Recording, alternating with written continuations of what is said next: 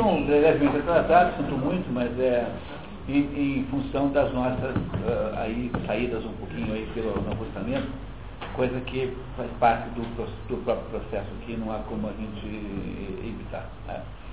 Então, o Aristóteles está nos, nos, contando qual é a sua concepção de, de, de gestão da cidade, e, e, eu queria sempre insistir que o ponto central para que a gente não caia aqui em nenhuma armadilha é, é entender que para Aristóteles a vida social, a vida na cidade, é tão natural quanto as funções fisiológicas são.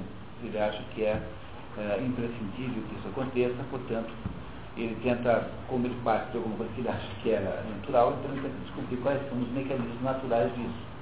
Então é por isso que ele fica aí é, tentando entender os diversos aspectos da vida na cidade, por meio dessa análise que ele faz aqui nesse texto, que é um pouco truncado, né?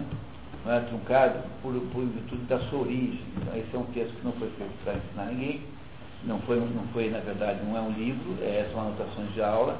Então ele é cheio de redundâncias que no nosso caso não tem, porque o, foi editado, né? o texto foi editado por, por alguém. Então ele tem assim, na verdade, anacolutos, tem, tem, tem algumas, algumas contradições. Por exemplo, ele faz promessas assim, ó, logo mais veremos tal coisa, nunca vê. Né? Então ele menciona assim, não, aí como eu pretendo um dia fazer tal coisa, não sabemos se fez ou não, porque não, não sabemos da, do paradeiro daquele livro, né? o século que faz fez. Então esse é o problema de um texto oral. O texto oral, é, às vezes, no texto oral há uma, uma troca do sentido das palavras, às vezes usa duas palavras para a mesma coisa. Aquela relação do, dos traduções, né, que você, você qual é disponível melhor? é, disponível tem a do, eu diria que o, o melhor que eu fazer é tentar encontrar essa aqui inteira. Essa é a melhor de todas. Essa do Curi. É, Marga é uma Curi da UNB. Não tem para comprar novo. Se tivesse, nós teríamos usado esse aqui. Teria sido melhor. Eh, não daria para ler tudo, mas a gente faria uma leitura melhor do que essa aqui, que é uma leitura um pouco, às vezes, um pouquinho difícil, né? Vamos combinar. Né? né, que, que é um pouco truncada assim. Mas, o, na verdade, na prática, só tem a, a tradução do Nestor, da, aquele Nestor Xavier, que é uma tradução antiga e que foi muito atrapalhada pelos, pelos revisores aí ao longo do tempo. Então, a melhor tradução mesmo é essa daqui. Essa é a melhor de todas. E vocês, se fossem ler esse livro, ficariam muito impressionados como ela é melhor do que o outro. Olha, por outro lado, aqui está a, trans, a tradução do conjunto de, de, de, textos que configuram juntos a política. Então, há aqui muita repetição, então a ordem desses livros está errada. Olá, Marcos, bem. Então, a ordem está errada, então, ele, ele, fala de coisas que não explicou ainda, como se, como se você já soubesse. Então, aqui está tá errado. Mas, seja como for, entendeu? Vai dar um certo trabalho ler esse negócio. Porque se você vai na tradução, digamos, sintetizada, que é essa que estamos vendo, precisaria ter, ter sido melhor traduzido isso aqui, né? Está tá ruim a tradução aqui. Teria sido uma solução muito próxima do, do bom, porque hum, nós temos só 10 noites. Você vai aqui, você vai ter muito menos dificuldade de entender, em compensação, vai dar mais trabalho para montar na cabeça o esquema. A tradução inglesa que eu comparo, que é, da, que é, que é considerado padrão para a língua inglesa, da Universidade de Oxford, essa, essa tradução está editada em dois volumes pela Universidade de Princeton. Há várias, há várias traduções, é, há vários uh, lugares onde há essa tradução em inglês, né, e, e, é uma espécie de padrão para o inglês, como há um padrão para o alemão, há um padrão para o francês, e entre esses padrões digamos, das línguas mais cultas, mesmo assim há diferença. Chama-se é, Aristotle Complete Works, né, trabalhos, trabalhos, obras, eh, obras eh, completas de Aristóteles. Então, a, a edição que eu tenho é traduzida pela Universidade de Princeton, quer dizer, ela é editada pela Universidade de Princeton nos Estados Unidos, mas a tradução é Oxford. E ela se ela é, ela é muito parecida com essa, mas às vezes a ordem que está aqui dentro, porque aqui a base dessa tradução aqui foi a, a base não, a base é, isso foi traduzido em, é, no grego, né? Do grego direto. Mas o, o, a sequência que está aqui dentro é a sequência alemã. E a, e a tradução da Universidade de Oxford tem a sequência britânica, que é já um pouquinho diferente. Então, alguns capítulos não batem entre o que está aqui e a tradução inglesa. Mas eu, eu descubro facilmente, tanto é que eu anoto. Então, eu sempre tenho a referência das duas. Mas dá um certo trabalho, porque é um pouco de, de, de pesquisa, pesquisa geológica. Deve ter boas traduções do, do, do grego para o alemão. É, porque o, o, foram os alemães quem organizaram essa confusão toda de teatro grego, de Aristóteles, Platão. Então foi um conjunto de filólogos alemães do século XIX que gastaram a vida, tem aí uma, uma vintena de pessoas para botar ordem na bagunça que estava. Porque, entendeu? Tinha fragmentos, pedaços que o rato roeu, você não sabia o que tinha no meio. Então os alemães organizaram o negócio, e aí o francês fez uma versão francesa a partir da alemã, mas sempre com alguma mudança, até para não parecer que copiou a Alemanha né, e os ingleses também fizeram. Então, a, a, a, a tradução, digamos, padrão em inglês é da Universidade de Oxford, que é editada por tudo quanto é universidade. Então, a Universidade de Princeton tem, que essa que eu tenho. Então, a universidade tem lá uma um University Press, né, que tem uma editora universitária, vai lá e pega a tradução é, oxfordiana e, e, e, transcreve e tem a alemã e tem a francesa, mas nós aqui não temos a, a tradução brasileira, digamos, padrão. Então o que você tem aqui é uma vintena de livros traduzidos, um do francês, outro do inglês, um outro do grego. É porque o grego são pouquíssimos. Tem esse aqui, tem Ética Nicômacos, traduzido pelo próprio Mário, Mário da Gama Puri, também do grego. Olha, eu acho que não deve ter mais nada o resto é traduzido do francês, do inglês. E, e não tem tudo traduzido, não, tem uma parte só. Então a única experiência organizada de tradução de Aristóteles é essa portuguesa, cujos sites vocês conhecem, que é um negócio feito assim ao longo de muitos anos, que reuniram um conjunto de, de especialistas para traduzir todo o Aristóteles, do começo ao fim, tá, para o padrão português.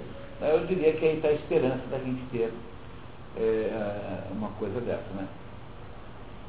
Não, a mesma coisa aconteceu com Platão, porque o, o Carlos Roberto Nunes, que é um outro tradutor da antiga, traduziu o Platão inteiro e cedeu os, os originais para a Universidade Federal do Pará, que os publica mal e porcamente. Então você não consegue comprar os livros, porque não, fazem pouquinho e ficam 10 anos sem reeditar. Tá? Que, é uma, que é igual a não ter, né? Então, o Platão está bem coberto. Tem, temos aí é, uma, uma versão é, portuguesa no Brasil, a partir do grego. Mas Aristóteles só tem essa uh, portuguesa que está acontecendo agora. Aqui no Brasil é realmente muito pobre o, a situação brasileira de Aristóteles. Muito pobre. O Mário Ferreira dos Santos tem uma meia dúzia de livros, tem dois, acho que tem dois ou três. Categorias e é. Uma categoria, é a categoria, isso mesmo. Tá? E tem a, a corrupção e tem também o. É, eu acho que também tem esse, tá? Tem, tem impressão. Bom, continuamos, pessoal. O que, que vocês acham? Topamos? Então estamos na página 53 da finalidade do Estado. Quando, quando se você for seguir o outro livro, esse aqui, você vai descobrir que esse aqui vai pulando de capítulos. Os capítulos não são sequenciais. É, possivelmente, o editor desse livro que nós estamos lendo tem um certo, certa razão, porque ele está tentando dar uma ordem cronológica. É, não porque o original não é, não é, não foi feito de propósito, ele foi apenas juntado por alguém. Então tem cabimento fazer isso, não é uma coisa errada. Né? Quem é que gostaria de ser o leitor da primeira parte da sexta-feira? Voluntário. Vamos, muito bem, vamos lá. Capítulo 5 da finalidade do Estado. O homem é, por sua natureza, como dissemos desde o começo, ao falarmos do governo doméstico, dos escravos e dos escravos, um animal feito para a sociedade civil. Assim, mesmo que não tivéssemos necessidade uns dos outros, não deixaríamos de desejar viver juntos Na verdade, o interesse comum também nos une, pois cada um aí encontra meios de viver melhor. Eis, portanto, o nosso fim principal, comum a todos e a cada um em particular. Reunimos-nos, mesmo que seja só para pôr a vida em segurança. A própria vida é uma espécie de dever para, para aqueles a quem a natureza a deu. E, quando não é excessivamente acumulada de misérias, é um motivo suficiente para permanecer em sociedade. Ela conserva ainda os encantos e a doçura deste estado de sofrimento e quantos, é, quantos males não suportamos para prolongá-la. Ele está insistindo sempre na sua profissão de fé de que a, a vida humana só é, é, vida humana se em sociedade. Então, a, a, a, exceção é ou divina ou é animalesca. Não é possível a, um homem existir eu, o que não significa que uma pessoa adulta que tenha se rebelado contra o mundo não possa morar enquanto mar. Pode. Mas isso não é, não é de modo nenhum a regra. Isso é apenas uma acidentalidade. 53, Alexandre, tá? Aí no, no, aí no equivalente no livro do, do Cury é livro 3, capítulo 5. Tá? Mas, vamos lá? Mas não é apenas para viver juntos para viver juntos, mas sim para viver, bem viver juntos, que se fez o Estado. É, o, aqui não precisamos ler não, eu vou explicar o que é isso. O que ele está querendo dizer na nota 10 é que o que Aristóteles disse aqui é no seu conceito de, de felicidade humana. Então, ah, é o assunto fundamental da ética a Nicômacos, que é o livro que precede, e aí está claro que sim, precede uh, esse aqui, né, o assunto que precede, em que Aristóteles desenvolve a ideia da eudaimonia, né, que é a ideia do espírito bom. Ele, ele acha que o, o ser humano nasce para ser feliz e felicidade é a realização das potencialidades humanas, das potências humanas. Então, a, a felicidade varia de pessoa para pessoa, mas ela não está, obviamente, em, associada ao mundo material. É uma necessidade, ele está o tempo dizendo que a alma está, é mais importante que o corpo. Então, ela, ela, de alguma maneira, é uma proposta de felicidade é, abstrata, assim, não, não, não, não, não concreta, não, não material. Então, quando ele diz que é para viver bem, ele está querendo dizer bem no critério de eudemônia né, no espírito, do espírito bom que ele acha que é o, a felicidade humana. Então, é, para entender isso com toda clareza, tem que ler o Ética Nicômacos, Nicômacos né, que é o, o, livro em que ele debate o que é, afinal de contas, felicidade humana. É isso que ele. Eu, eu demônia? É, eu é bonito. E, e, daimos, daimos é espírito. Daí vem a palavra demônio. Né? Daimônio é, demônio é espírito. Então, demônio, em princípio, significa apenas espírito. No mundo moderno, é que adquiriu esse conceito de espírito mau. Mas, em princípio, em grego, é, daimos não é, não é ruim. É que o, o Aristóteles, é, o Sócrates dizia que ele era governado por um negócio chamado é, espírito familiar. Toda vez que ele estava frente a frente a uma situação muito crítica, uma voz falava com ele. Essa voz, obviamente, é a consciência moral, né? Só que Aristóteles, Aristóteles Sócrates, dava a essa consciência moral o título de demônio familiar, como se houvesse um, um espírito protetor é, dele, né? Que, que o ajuda a tomar decisões. Então, o, o demônio não é, historicamente, em grego, uma expressão negativa, então, o objetivo do, do, do, do, homem é ser feliz, mas ser feliz nesse sentido. Ser é capaz de a, a atingir todas as potencialidades da felicidade humana. E essa, e, essa, e essa felicidade sempre está acima e não é, está abaixo, no mundo das coisas. Então, é apenas para ficar claro o que, é que ele é, quer dizer aqui com felicidade da cidade com democracia, né? Origem do termo democracia.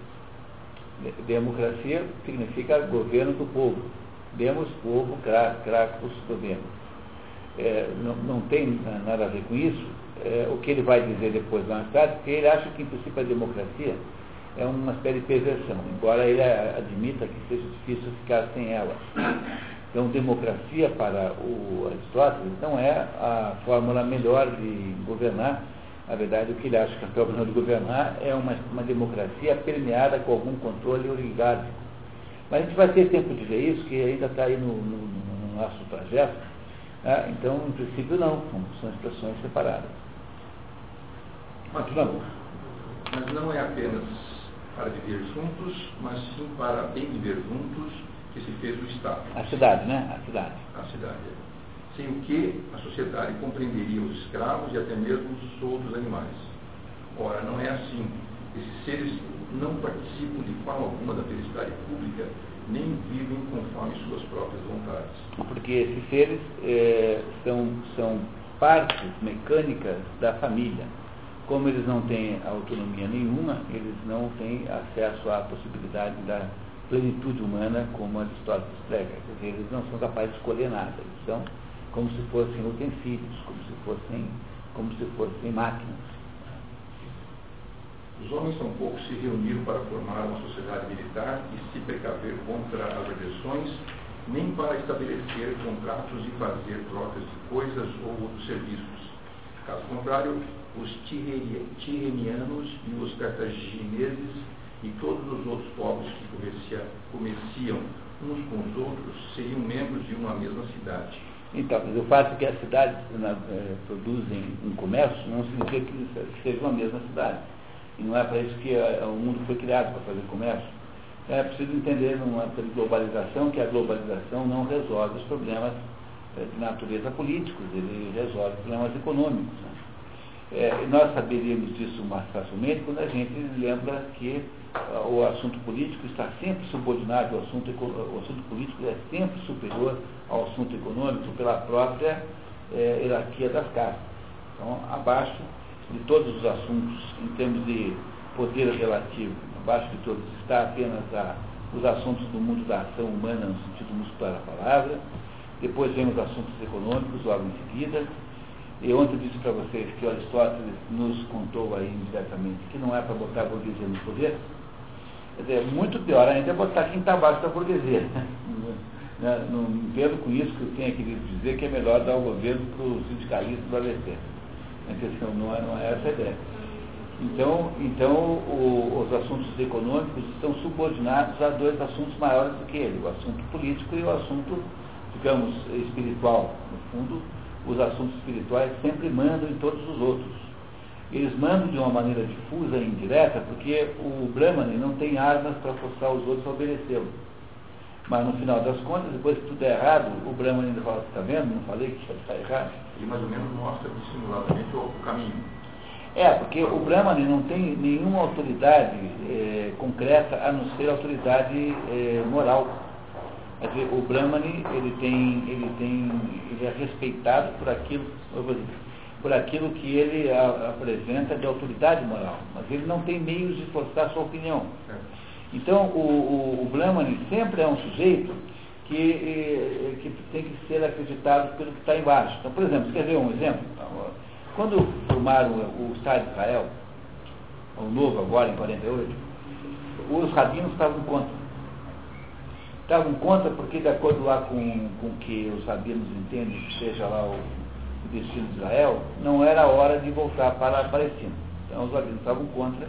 Mas quem fez o Estado de Israel, com, com auxílio, obviamente, dos americanos e dos ingleses, né, eram aqueles judeus belicosos que vieram ali do Oriente, da Polônia, da, da, da, da Rússia, né, Golda Meir, o, aquela turma que era, eh, eram todos judeus militares todos socialistas e militares, todos eles é. E, e, inventaram de botar Israel na marra lá onde está agora. Né? Daquele dia em diante nunca houve um dia de paz naquela região. E os rabinos, é, e não, não só isso é um problema insolúvel, como os rabinos, é, eu digo, o, a, a instalação de Israel à força no Oriente Médio, gerou uma, um conjunto de consequências para o judaísmo é, que foi desjudaizante, aumentou imensamente a taxa de judeus laicos. Agora, veja, enquanto os judeus não tinham pátria nenhuma, o rabinato os manteve eh, eh, coesos como, como, raça. Entenderam? Quer dizer, o rabinato, pela, pela própria ação espiritual religiosa, foi capaz de manter os judeus judeus durante dois mil anos.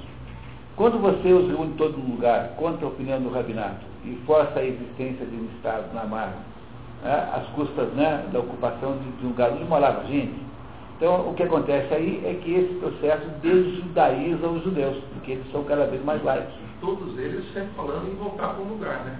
Mesmo, mesmo você compreendeu como o rabino tem, como há uma diferença de autoridade entre as pessoas, Castro? Então, o, o problema da, da, da, vida é que é, quando a primeira casta é desrespeitada, em qualquer situação é a mesma coisa, então vai dar errado. E depois que tudo der errado, você volta atrás e fala assim, bom, é verdade, tinha razão. Ficou tão fragilizado que foi gravata. Pois, é, é, coitado do. Deve ser maluquinho, né? Ele, ele, ele, esse Sobel é, ele é, ele é um sujeito muito complicado, viu? É, acho que esse negócio de gravar é o menor dos problemas que ele tem. Mas ele é um sujeito que já deu as declarações mais absurdas que você pode imaginar. É, então, esse, essa situação, por exemplo, de contradição do, do, da, da primeira carta, sempre dá com os burros na água porque a, primeira casta, no fundo, sempre tem razão. É claro que na primeira casta tem que escolher quem você ouve, né? Também há maus conselheiros. Não há diferença moral entre nem, nem eh, um parâmetro de qualidade único dentro das castas. Então há maus, há maus brahmanes, há maus é, guerreiros, há maus empresários, há sempre alguém que não funciona. Então é esse problema aqui que eu acho que fica esclarecido assim. Continuamos. Eles possuem tratados redigidos por escrito com base nos quais importam e exportam suas mercadorias, garantem-nas uns aos outros, prometendo defendê-las à mão armada. Mas não têm, quanto a esses objetos, nenhum magistrado que lhes seja comum. Cada um desses povos tem os seus em seu próprio território. Eles não se preocupam com o que os outros são, nem com o que fazem, se, não, eh, se são injustos ou corrompidos com particulares, só fazendo questão de dar garantia que ambos os povos se deram mutuamente de não se pesarem. Aqui é uma coisa interessantíssima, é o seguinte, você, você tem ideia de quantas línguas artificiais existem no mundo, como o Esperanto? Mil e alguma coisa. Depois do Esperanto, a língua artificial mais conhecida chama-se Volapük porque antigamente, hoje não tem mais ninguém que fala Volapuk, mas antigamente tinha um pessoal que adorava ficar falando Volapuk para parecer assim, é, original. Tem um livro do Paulo Rona chamado Torre de Babel, não, Babel e Antibabel, que conta para você essa história toda, um livro daquela coleção Perspectiva, um livro curto, fácil de ler, do Paulo Rona, que é, o Paulo Rona foi um judeu húngaro que ensinou o Brasil a traduzir. É, um sujeito de grande é, mérito, de grande competência, e o Paulo não é que ensinou o Brasil a traduzir, ele ensinou, a, ele deu ao Brasil, a, no Brasil, um, um valor, assim, digamos, existencial para a função de tradução, que era um negócio que os editores nem, nem davam crédito.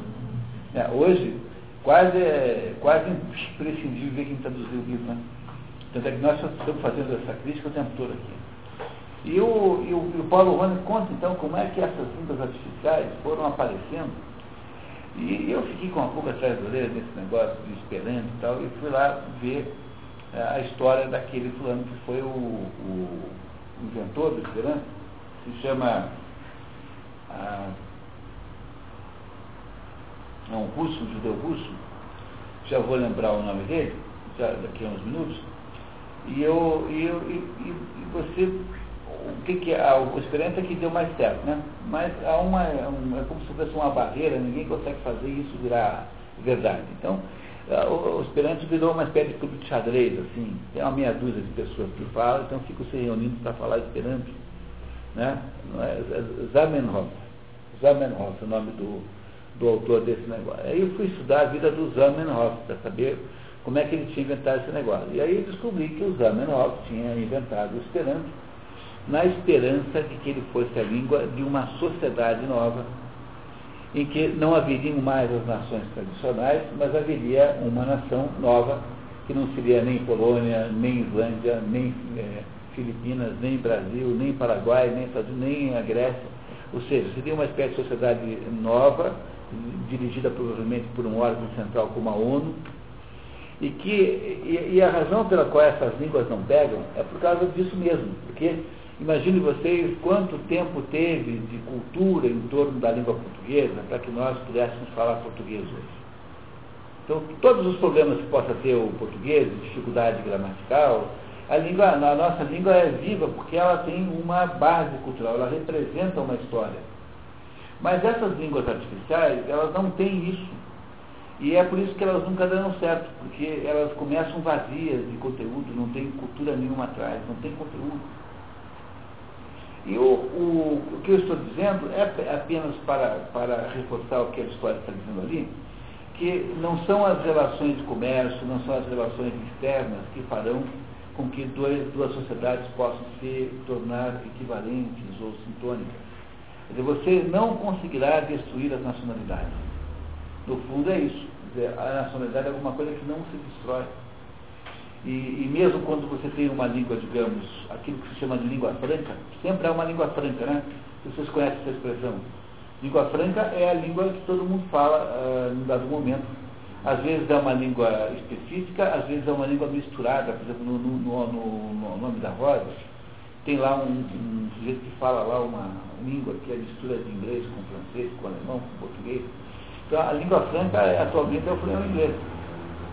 Mas essa, o, o, inglês, de modo nenhum, se confunde com as línguas nacionais. Então quando um alemão fala inglês, você vai para a Alemanha, todo mundo fala inglês, muito bem. Mas nenhum alemão duvida que a língua dele seja de fato o alemão. Ele não sabe que no fundo ele fala alemão e não inglês. Então a, a, a possibilidade de ter uma sociedade não depende de fenômenos externos natureza é, comercial, natureza diplomática. A sociedade é alguma coisa que está ligada aos seus antepassados, o lugar que você enterrou os seus avós. É, o nome que você leva, e é por isso que as línguas naturais, é, mesmo sendo, é, digamos assim, imperfeitíssimas, porque é, tem dificuldades né, quase que intransponíveis, é, quem é que sabe conjugar o imperativo em português? Difícil achar alguém consiga pegar os dois, as duas pessoas do singular, as segundas pessoas do singular e plural, tirar o S, depois pegar o, o, o subjuntivo e pegar as outras. É difícil. Tá? Então, as línguas ah, que são artificiais, que são feitas para serem simples, né, são feitas para serem fáceis de falar, elas nunca pegam apesar da sua facilidade. Porque elas não representam nada culturalmente, elas não estão associadas à vida real e passam a ser meramente curiosidade. Se vocês lerem, querem entender isso, leiam o livro do Paulo Ronen, Babel e Antibabel. Vocês vão ficar de cabelos em pé com a descrição que ele faz da quantidade de línguas artificiais que existem no mundo. Que todo sujeito esperto, entendeu, inteligente, faz por brincadeira, propõe uma língua nova. A criança não faz isso? Língua do P, língua de não sei o quê. Já viu criança pequena, meninas, meninas com 12 anos falando a língua que elas inventam? É absolutamente impenetrável o sentido daquilo. Só elas entendem. Só meninas conseguem fazer, meninos não conseguem. Tem uma habilidade linguística extraordinária, na mesma idade que os meninos. Falam línguas absolutamente estranhas então você pode fazer esquemas linguísticos novos, mas você não consegue substituir a cultura que está por trás da língua. É por isso que é, só se aprende, só se deve aprender francês na letra francesa, só se deve aprender alemão nos portugueses, só se deve aprender inglês na cultura inglesa. Porque nessas, nessas escolas, além de ter lá uma metodologia, também tem uma. Você não fala aquela língua, você se apaixona pela cultura da língua. O método como você aprende uma língua é se apaixonando pela cultura que fala aquela língua. E esse é o problema do espanhol, porque o espanhol é ensinado aqui é, com sotaque argentino. Então é muito chato você ir lá aprender a falar cabage e cage. E, e é, não há aqui uma preocupação de se ter uma escola de, de espanhol, de cultura espanhola. Então, o espanhol é uma das línguas mais belas do mundo, né? Mas, em vez põe um argentino para dar aula, e aí então ele faz, ele retira o S sibilante, que é o S, né? O S, o S é, é, sonoro e maravilhoso do espanhol legítimo, né? Que, por exemplo, é, matadores, né? aquele sibilante no final, e põe matadores. Né? Tira o S fora. Né? Vocês sabem a história do argentino ensinando o filho a falar espanhol? Falou assim, em, em castelhano, el plural se hace con el S. Por ejemplo, um fósforo, do fósforo.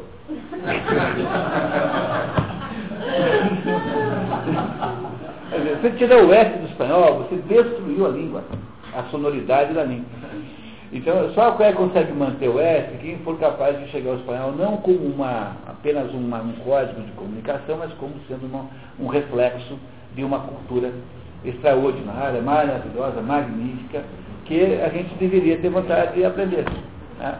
Eu fazendo camelô em São Paulo, 10 real. 10 real. É, a gente não fala espanhol. É. Né? É. Todos falam assim. Né? Bom, continuamos? Aqueles, pelo contrário, que se propõem dar aos Estados uma boa Constituição prestam atenção principalmente nas virtudes e nos vícios que interessam a sociedade civil. E não há nenhuma dúvida de que a verdadeira cidade, que não é, a que não o é somente de nome, deve estimar acima de tudo a virtude. É, aqui tem um problema de tradução nas virtudes e nos vícios da sociedade. E não que interessam, mas da sociedade. É, parece um pouco, parece um pouco. Eu queria tentar interpretar por que, que às vezes o sujeito consegue traduzir tão canhestamente as coisas aqui. É porque ele, ele o, o tradutor é, francês, original, ele não, ele não parafraseou o texto. Ele pegou, imagine um estudante, um estudante grego anotando coisas que o Aristóteles dizia. Então, é claro que essa anotação é uma coisa feita meio precariamente, né? Tente fazer, anotar tudo que eu digo, você não consegue. Porque a, a, a voz, né, a fala é mais rápida do que a mão. Não é isso? Então, o jeito escrevia assim, mais, mais ou menos pontuando as coisas. Então, o que, que faz o Mário da, da Gama Cura? Ele parafraseia, quer dizer, ele pega uma estrutura que está assim, mais ou menos é, nos seus pontos e dá uma estruturazinha nela. E o Tarot não fez isso. Então o texto original francês parece muito mais, deve ser muito mais parecido com o texto grego. Mas quando você o verte para uma terceira língua, que é o português, é, essa, essa rudeza do original toma um aspecto muito mais grave. Então ficam essas coisas assim malucas, né? Quer dizer, essa, isso que a gente chamaria de tradução canhestra, que aparece às vezes, que é você, em vez de falar assim, é, entendeu? Você, você fica, não vai direto ao ponto, fica, fica torto, o sentido que se dá a palavra é um pouquinho é, ambíguo, esse é o problema, tá? É o modo como o original francês estava traduzido, que foi, eh, tentou respeitar a rusticidade da, da, da, do texto original grego. Então é isso que está errado aí, né? Mudar para é, da cidade, né? Continuamos. Sem isso, não será mais do que uma liga ou associação de armas, diferindo das outras ligas apenas pelo lugar, isto é, pela circunstância indiferente da proximidade ou do afastamento respectivo dos membros. Sua lei não é senão uma simples convenção de garantia, capaz, diz o sofista Licefron, de mantê-los no dever recíproco, mas incapaz de torná-los bons e honestos cidadãos. Esse Licefron é um discípulo de Gorgias que era um sofista lá, é, que aparece o tempo todo na obra de Platão, portanto, contemporâneo da Aristóteles. Eu queria aqui uh, tentar explicar para vocês um pequeno trecho, com, fazendo novamente uma paradinha no acostamento aqui, dizendo o seguinte, na, na, assim, grosseiramente, na teoria dos contratos, você pode sempre conceber três tipos de contrato. Tem um contrato muito simples, de corriqueiro, que é aquele que você faz quando pega um táxi, ou quando você entra num restaurante e ordena um determinado prato.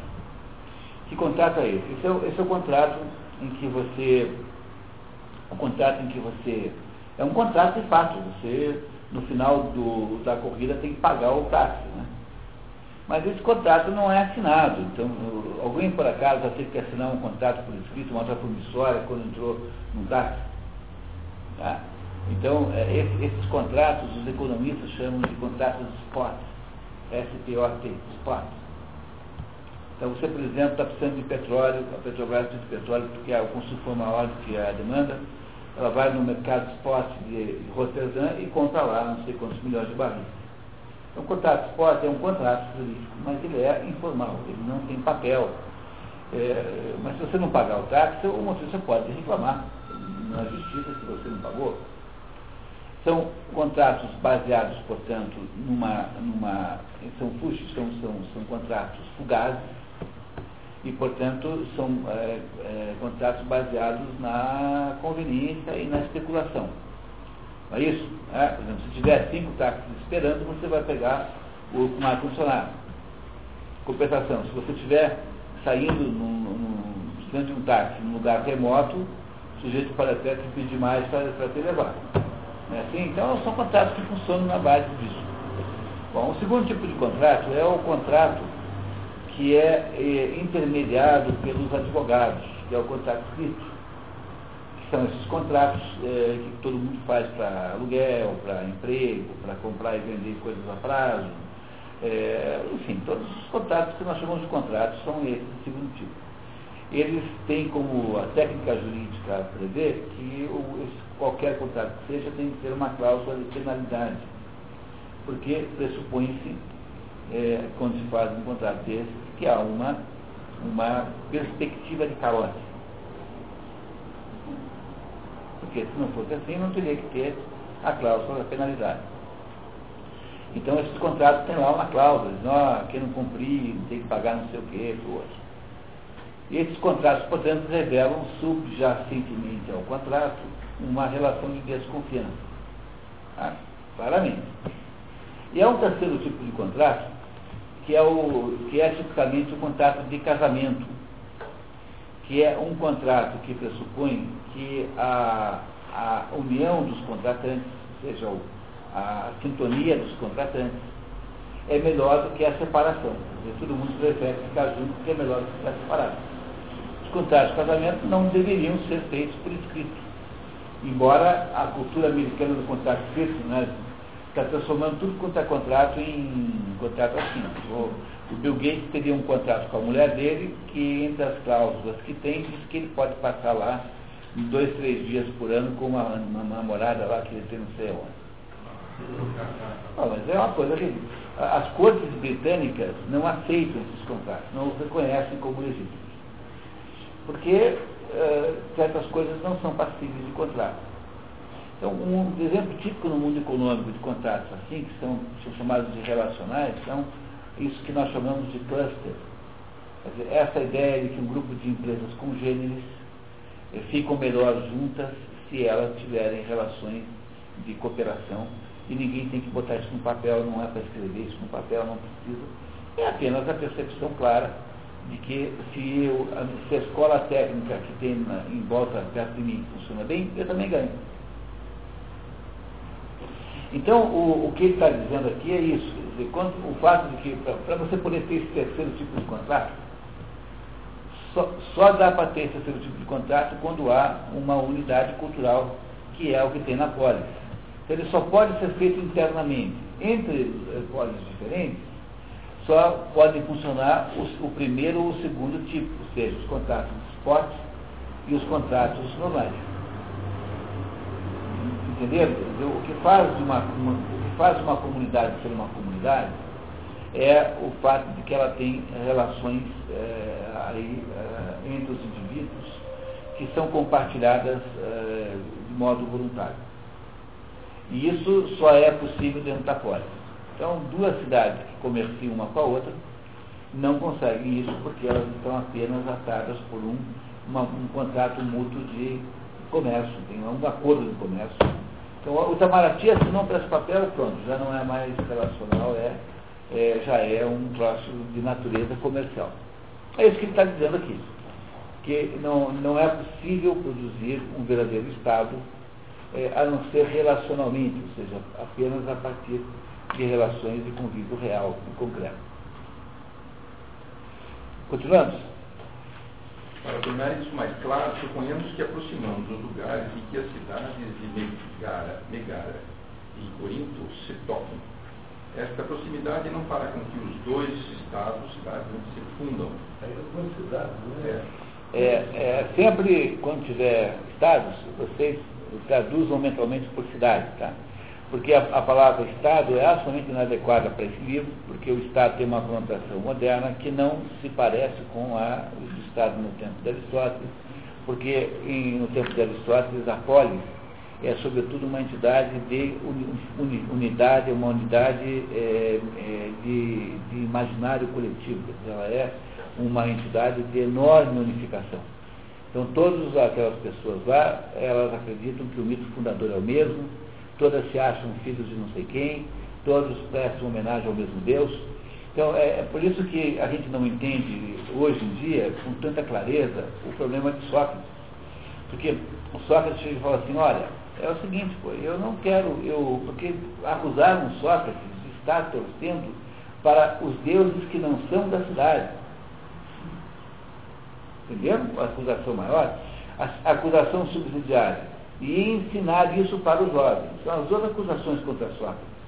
Um, que ele, que ele abandonou os deuses da cidade por outros. Segundo, que ele fez os jovens comprarem essa ideia. Pois, o crime que Sócrates teria feito é o crime de desunificar a polis. E aí vocês compreendem o quanto é poderosa essa unidade que há. Então, o que, é, o que se chama de polis aí é uma unidade de imaginação coletiva, de uma unidade existencial completa e total de todo mundo. Ainda mais porque são lugares pequenos onde é provável que os laços de parentesco sejam muito grandes. É, todo mundo é meio primo de todo mundo, assim, tem alguma ligação com todo mundo. Então a palavra Estado, que tem no sentido moderno um sentido muito mais de Leviatã do Hobbes, então quando chega no, em Thomas Hobbes, em 1500, 1600, você, ele, ele diz assim, não, o Estado é o seguinte, como os homens são todos maus, então nós temos que chamar o Estado que vai botar ordem aqui. Entendeu? E eu, é, é o pitbull no galinheiro, né? Né? O Estado de, de o Leviatã de, de, de, Thomas uh, Hobbes é o, botar o pitbull no galinheiro. As galinhas ficam brigando, então bota lá o pitbull, né? que é um péssimo negócio, viu? Porque é, é o quê? É um banquete. É, porque é um péssimo. É, não é isso que eles fazem conosco? É. Aí o, o histórico falou assim, olha, é o seguinte, eu, já me chamaram, né? Chegar lá aquele grande ali, tá bom, então é o seguinte, eu preciso de uma ajuda aí, pô. Então passa a pagar 40% do dinheiro de vocês. Então, é muito pior negócio você chamar o bandidão para cuidar dos batedores de carteira. É melhor você ficar com os batedores de carteira do que você chamar o Fernando Beiramar e o PCC para cuidar disso. Então, o Estado moderno é o PCC. Compreenderam o que é o Estado moderno? Então, quando a gente ouve Estado aqui, a gente já fica meio confuso, porque desde Thomas Hobbes que o Estado é um monstro. Tanto é que ele chamou o livro em que ele propõe isso de o Leviatã. O Leviatã é um monstro marinho. Tá? Então, o Leviatã é um monstro, o Estado moderno é um monstro. Ele é uma hidra, ele é um monstro sorvedor dos recursos da lei. E esse Estado não existia no tempo de Aristóteles, porque o Estado de, do, da polis grega, sobretudo das pequenas cidades ó, que haviam lá, era um Estado que era, na verdade, um Estado de espírito. Entendeu? Era mais um Estado de espírito do que né, um, um aparelho de Estado. Talvez essa seja a melhor maneira de explicar a diferença. Então, de modo geral, toda vez que aparece Estado, traduz por cidade que daí funciona. Tá? É, isso, isso não aconteceu então na época dos gregos, mas logo após os romanos já começa a haver uma.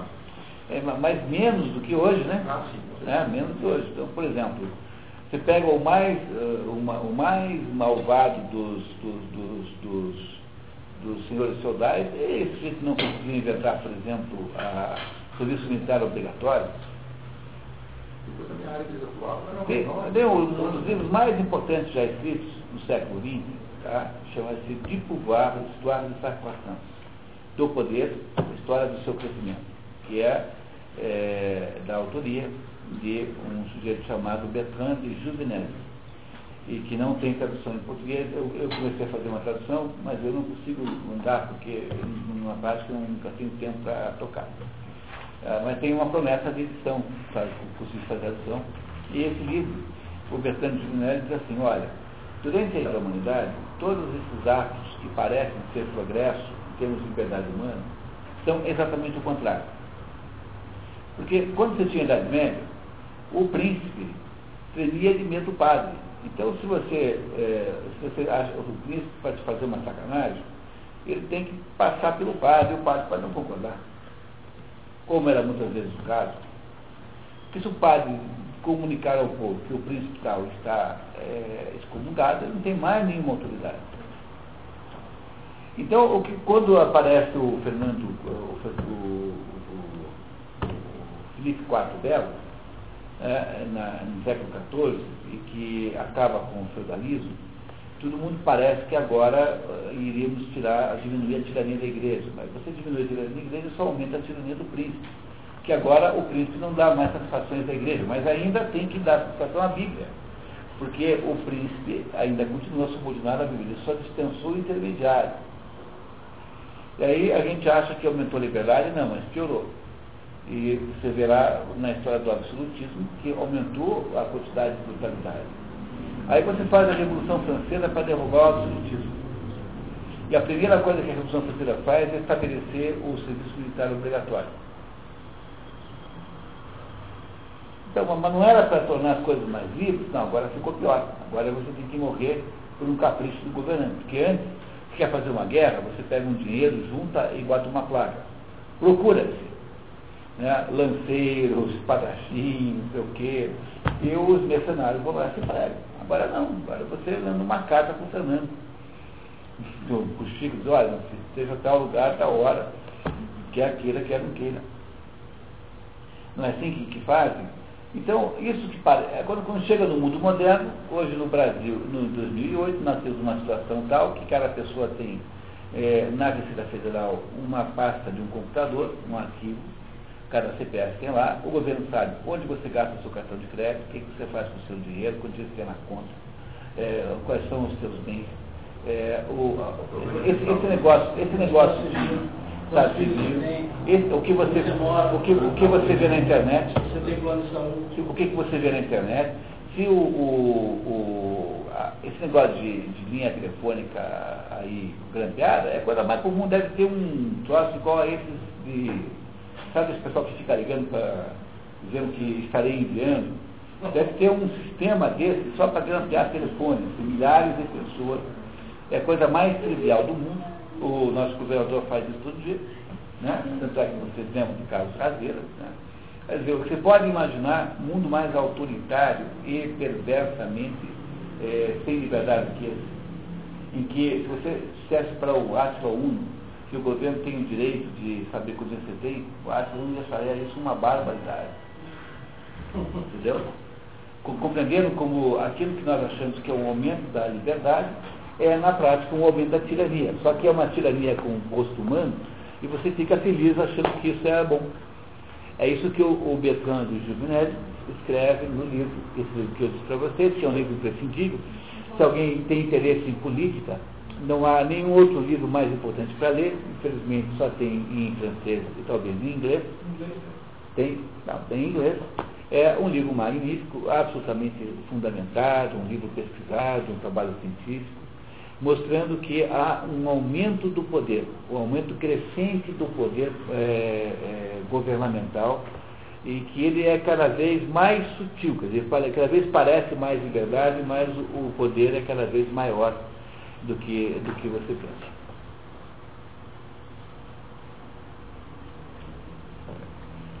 Bom, continuamos, né? Estamos supondo que a aproximação das cidades legais de Corinto se toque, né? Isso. Essa proximidade não fará com que as duas cidades confundam, se fundam, se confundam. Mesmo que se acerte em casamento entre uma e outra cidade, apesar de este ser um dos laços mais íntimos para a comunicação mútua. É, casamento de meninos de uma e da menina da outra, né? Suponhamos até alguns homens, um carpinteiro, um outro lavador, uh, lavrador, outro sapateiro, um quarto de alguma outra profissão. Suponhamos que se quiser 10 mil deles residindo separadamente, não são a um, não, é, mas não a uma distância tão grande que não se possam comunicar. Eles fizeram um pacto de não agressão no que toca a seus comércios e até prometeram tomar armas para sua mútua defesa, mas não tem outra comunicação a não ser o comércio e seus tratados. Significa isso o seguinte, pessoal, que a globalização, se for apenas econômica, ela não representa nenhuma espécie de ameaça política. Compreenderam isso? O que ela faz é mudar o perfil da economia. Então, é, a Volvo, por exemplo, que é uma empresa global, ela vai dizer, ah, não, agora eu vou fazer aqui no Brasil tal, tal produto, e vou tirar essa linha, que vou mandar para a Índia, não sei para onde, e assim. Então, o que vai acontecer é que muda a, digamos, a, a distribuição dos negócios. É, a geometria, a geografia econômica modifica-se com a globalização.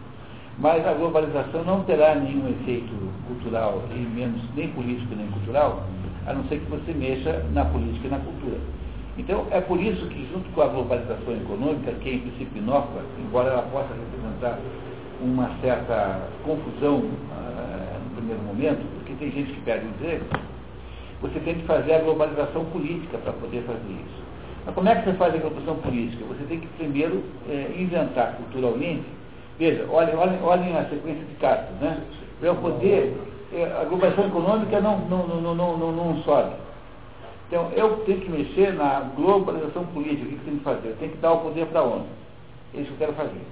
Mas para eu poder dar o poder para a ONU, eu tenho que destruir os Estados nacionais. Eu tenho que destruir a ideia da autoridade do Estado Nacional. Como é que eu faço isso? Eu faço isso criando Tribunal de Criminal Internacional, eu faço isso criando, por exemplo, uma internacionalização dos mares, eu faço isso pela unificação das legislações, nenhum país pode ter nenhuma legislação contrária a uma determinada legislação, por exemplo, que a OIT estabelece, é, eu, homogeneizando a educação, mas eu tenho que fazer o que antes? Eu tenho que fazer a cabeça de todo mundo para mostrar que isso aqui está certo.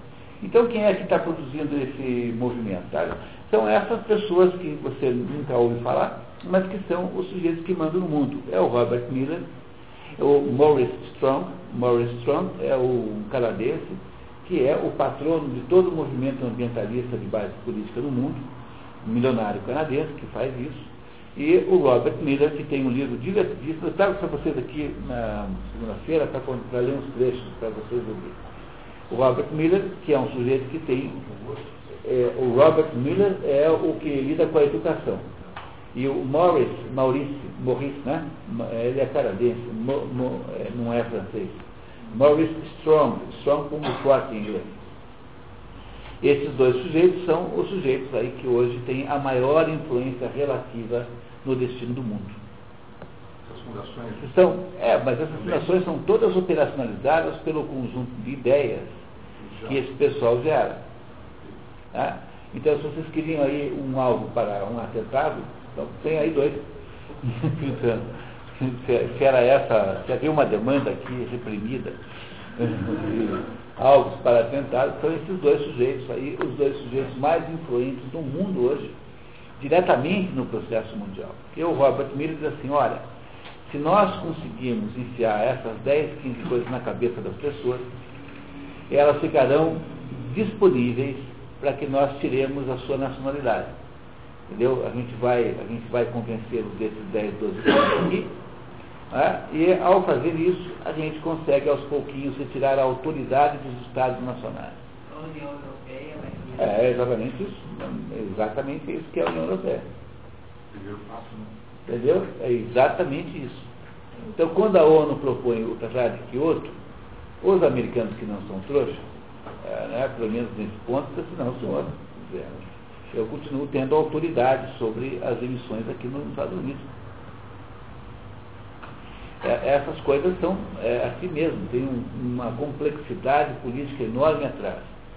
É, mas é isso, quer dizer, para eu poder derrotar, para eu poder criar uma aldeia global, uma ideia do McLuhan, que é um teórico de, de, desse assunto, eu preciso produzir a demonização de tudo aquilo que sustenta o meu, meu modo velho, que é o Estado Nacional ou as religiões tradicionais.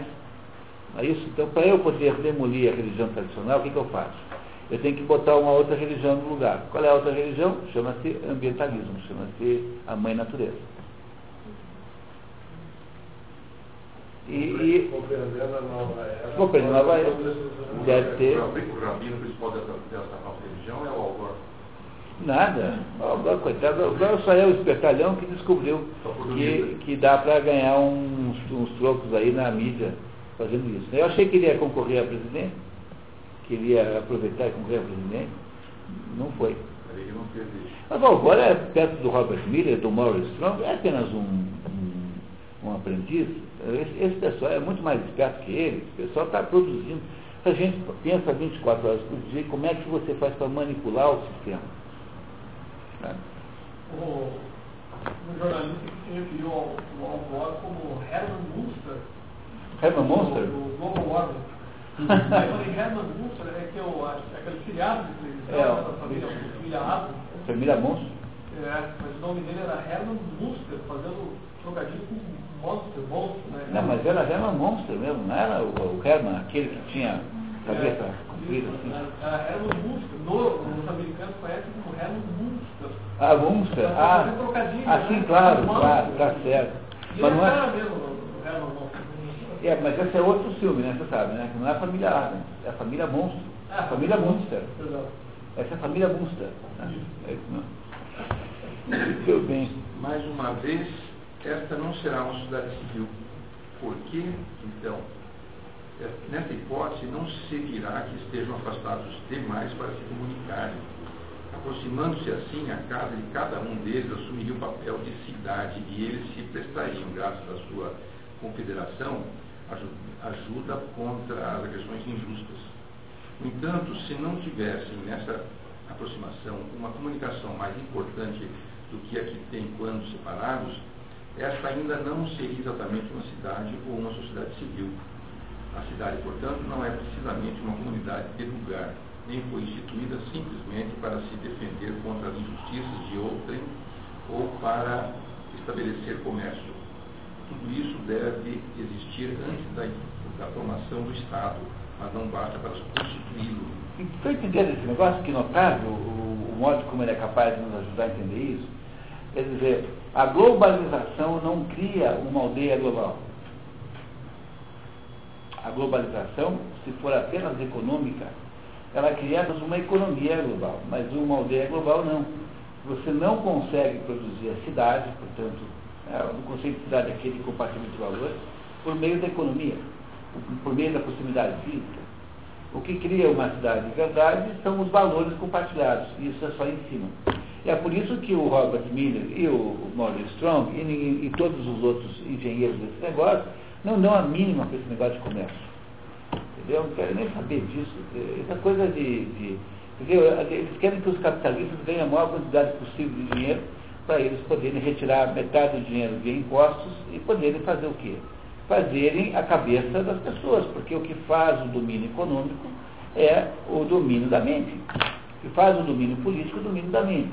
Essa é a tese de Antônio Gramsci. Antônio Gramsci diz assim, esse negócio de ficar aí disputando eleição é besteira. Antes de ganhar a eleição, nós temos que transformar todos, todos, todos os formadores de opinião em esquerdistas.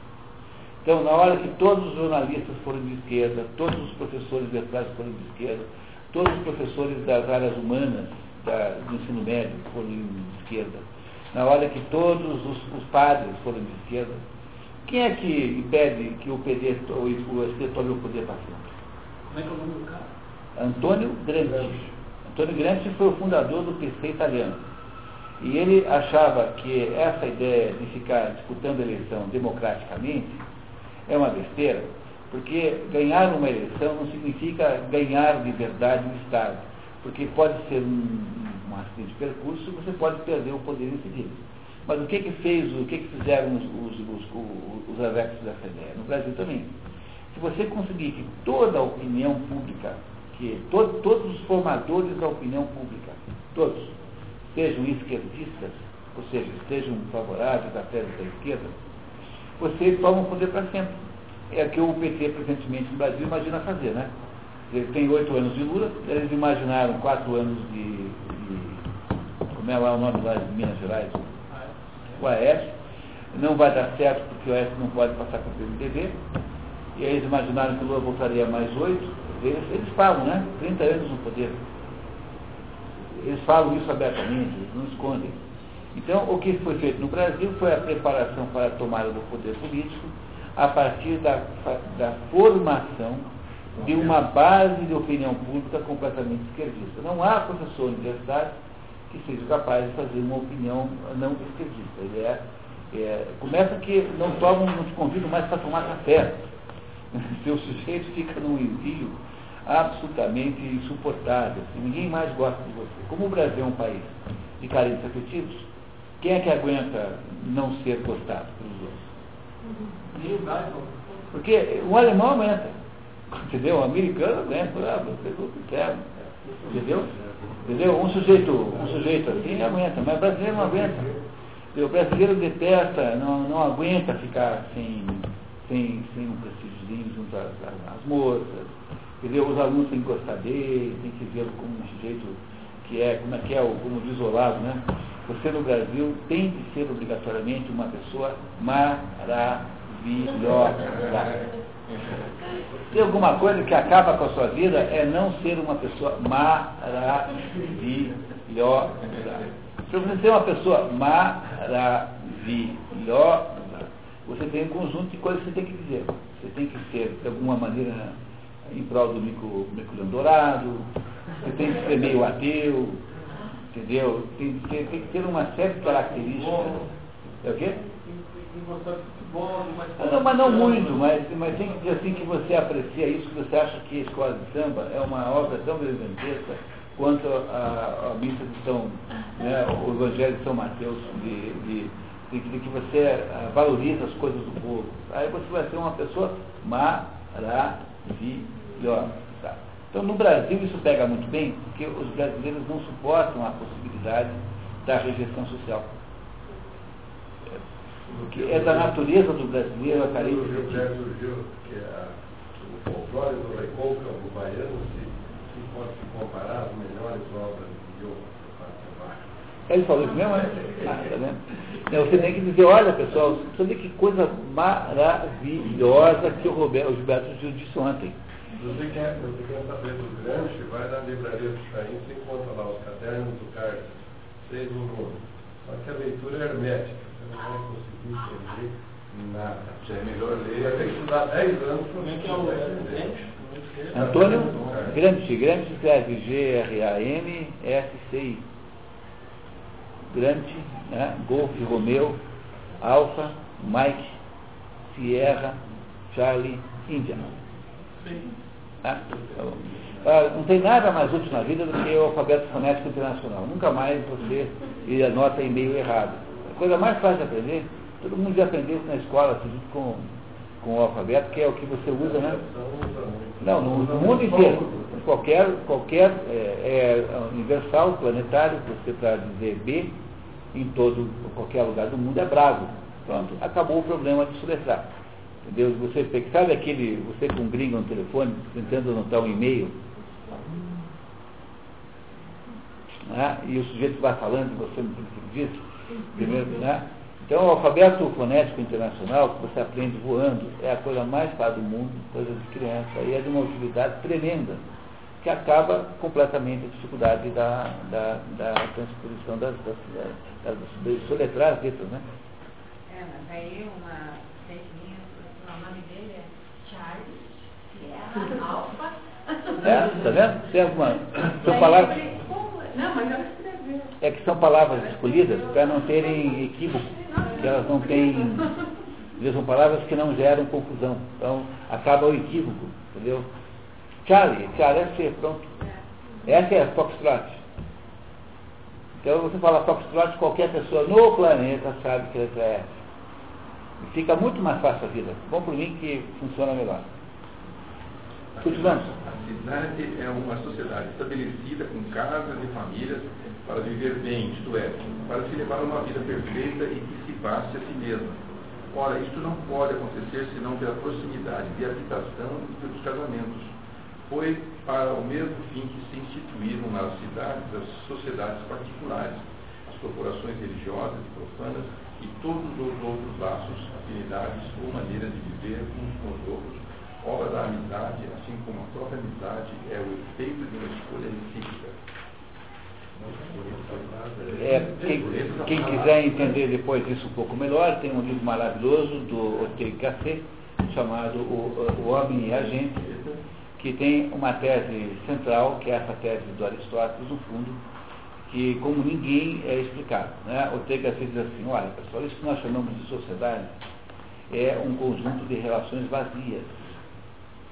Vazias, quer dizer, ela é uma, é, um, é uma você, por exemplo, aqui em Curitiba, vive com 3 milhões de pessoas em volta de você. Você não conhece quase nenhuma dessas, quase ninguém. Né? A maioria dos seus, dos seus, com, né, digamos, dos seus concidadãos, você nunca saberá quem é, né? você não sabe quem é, mas você, no entanto, não briga com todo mundo. Você tem uma relação, digamos assim, de é, distância, distância e de de, digamos assim, uma certa relação, tem uma, um certo comportamento é, formal com as pessoas todas. Então, por que, que nós paramos no sinal vermelho? Porque alguém estabeleceu que faríamos isso assim, então não fomos nós mesmos. Que você cumprimenta alguém quando entra no elevador.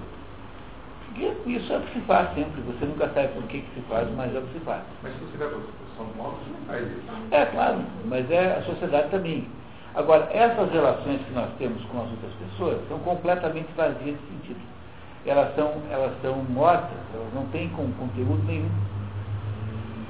Entenderam? Elas são meramente formais, são relações de forma. Quando a gente não entende isso, não entende nada em sociologia, porque para entender alguma coisa da sociologia humana tem que partir desse princípio. Então, por que, que o Aristóteles está dizendo para nós que, é, que a, a, a, mera proximidade não faz uma cidade, no sentido que ele está dizendo. Porque a proximidade pode gerar uma relação meramente formal de aparência e nenhum conteúdo. O que faz uma, uma, uma cidade é quando esse agrupamento torna-se uma comunidade. E para ser uma comunidade tem que ter o quê? Tem que ter uma certa dose de relações voluntárias. Por exemplo, quando você escolhe um cônjuge, essa pessoa com quem você casa não é mais um desconhecido, né? não é mais uma pessoa qualquer naquela sociedade, mas é alguém é, com quem há algum sentido. Então, o que se pode, o que se tem que fazer para gerar polis, comunidade, é procurar estabelecer sentidos entre os diversos ingredientes e elementos daquele, daquele, daquela localidade. E de modo geral você faz isso como? Compartilhando o mito fundador. Quando todo mundo ali acha que tem uma origem comum. Ou então acha que tem um destino comum. Acha que tem alguma coisa que os é, destaca dos outros. Então o, o, o a polis é, é feita onde? É feita nesse âmbito, que é o âmbito do imaginário coletivo, e não apenas da proximidade física. É o que a história está nos contando aqui. Diga agora. Dia eu estava lendo a história de Roma antes de César, e uma das coisas mais fortes em Roma era o senso de pertencimento. Até hoje, poucas cidades tiveram um orgulho tão grande de ser romano como um cara em Roma naquela época. Então, se destacava de todos pelo orgulho de pertencer a. E foi o que o Jaime Lerner fez em Curitiba. Esse foi o fenômeno lemista. Acho que o romano, até hoje, é considerado na própria Itália. É, é. Os outros consideram os romanos aqui meio... Diferente. Mas veja, mas pode ser feito em qualquer circunstância. Tá? Por exemplo, você tem, você tem, você, Curitiba era um lugar muito caro de se morar, aí um belo dia o Jaime Nero, eu não estou entrando mérito dos projetos em si, nem, nem tenho competência para ajudar. Tá?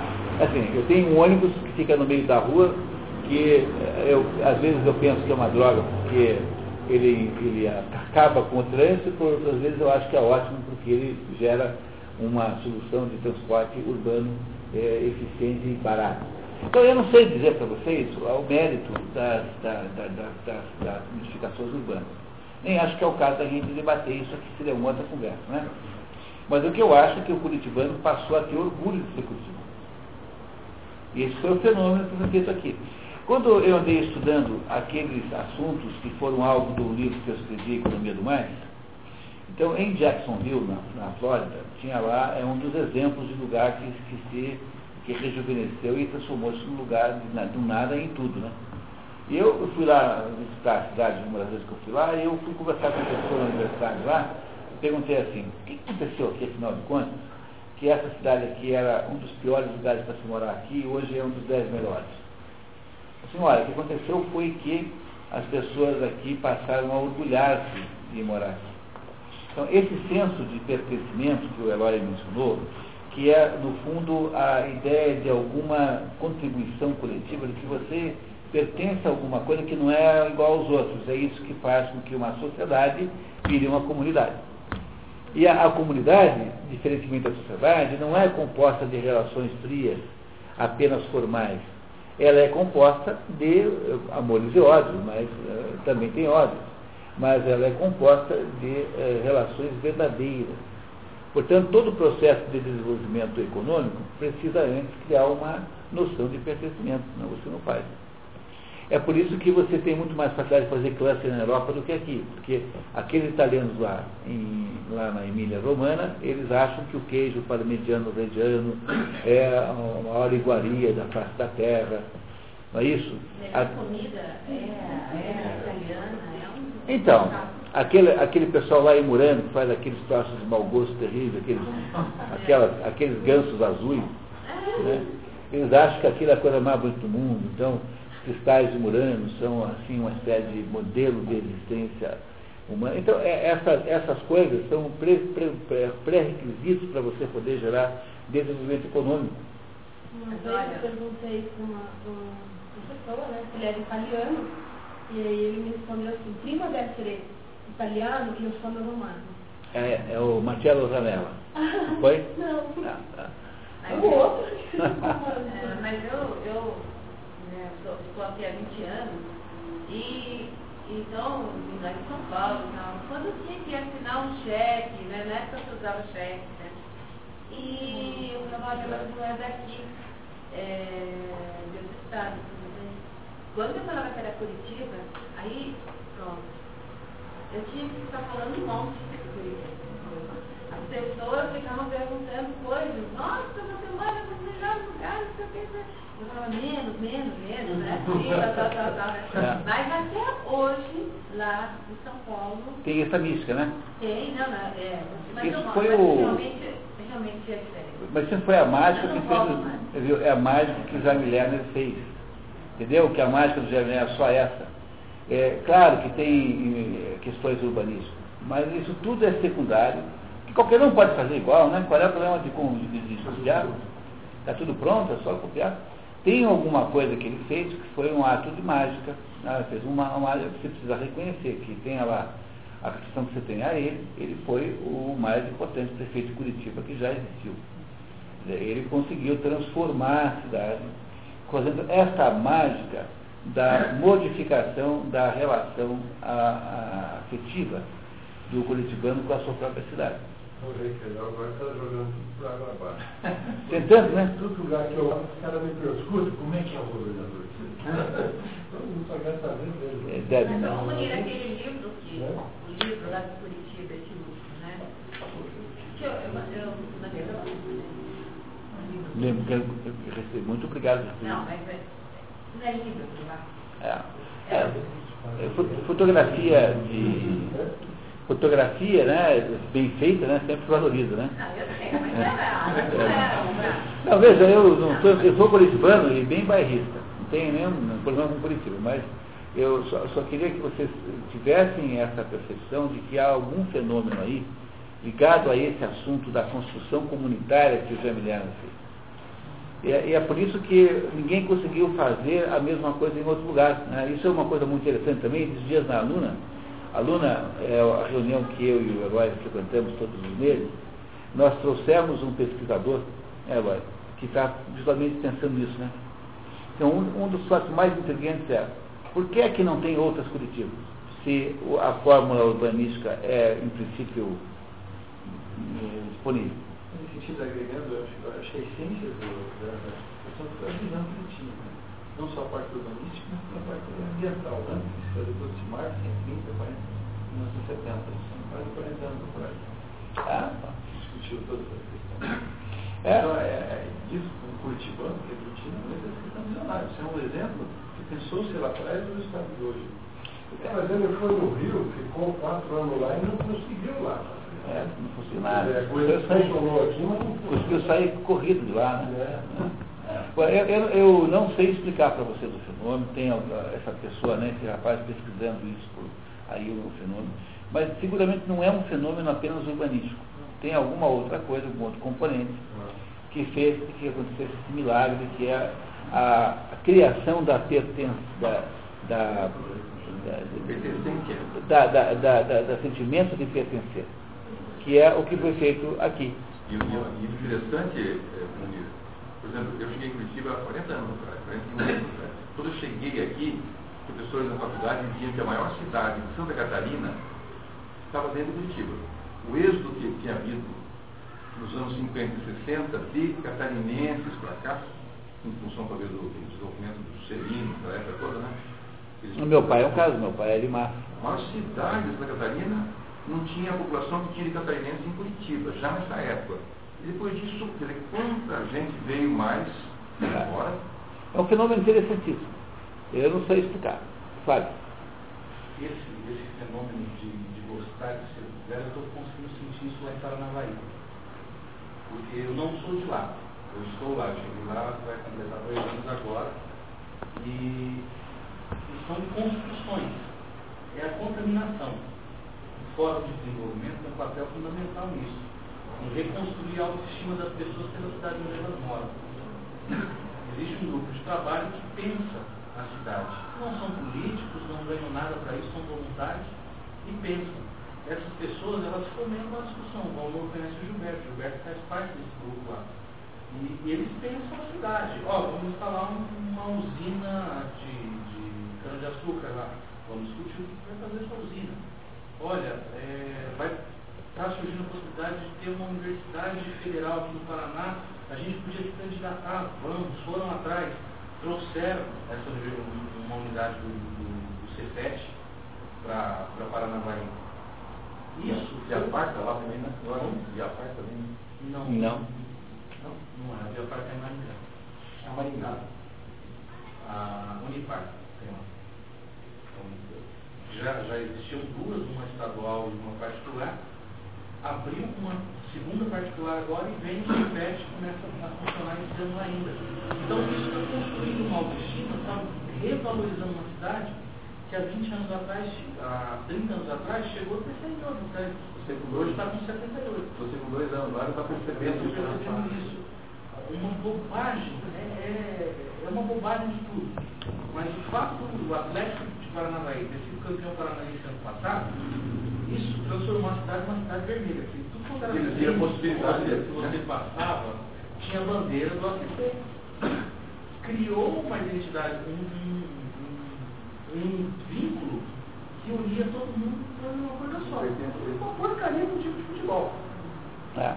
É, é o, o, que o Aristóteles, no fundo a gente entrou nesse assunto, né? apenas para procurar respaldos aí modernos ao que ele está dizendo aqui. Porque está dizendo que comércio não, não faz, dizer, duas cidades não se tornam a mesma coisa só porque comercializam uma com a outra. É isso, por exemplo, entre, entre Foz do Iguaçu e Cidade Leste tem uma diferença abissal, embora possa existir ali um comércio intenso entre essas duas coisas. É, então ele está querendo nos dizer o que, que é de fato uma cidade, dizer, o que, que é de fato o Estado, né? Estado sempre lembrando que Estado é cólera aqui. O que é cólera? É alguma coisa que transcende as questões físicas e econômicas. E é isso que nunca se pensa no Brasil quando se pensa em desenvolvimento econômico. Para poder ter desenvolvimento econômico, tem que ter antes um, alguma coisa que não é econômica. Esse é o assunto do meu livro, A Economia do Mais. Que é a ideia de que o mundo econômico está subordinado a outras coisas e então o livro dá metodologias, muitos exemplos de como é que faz isso na prática.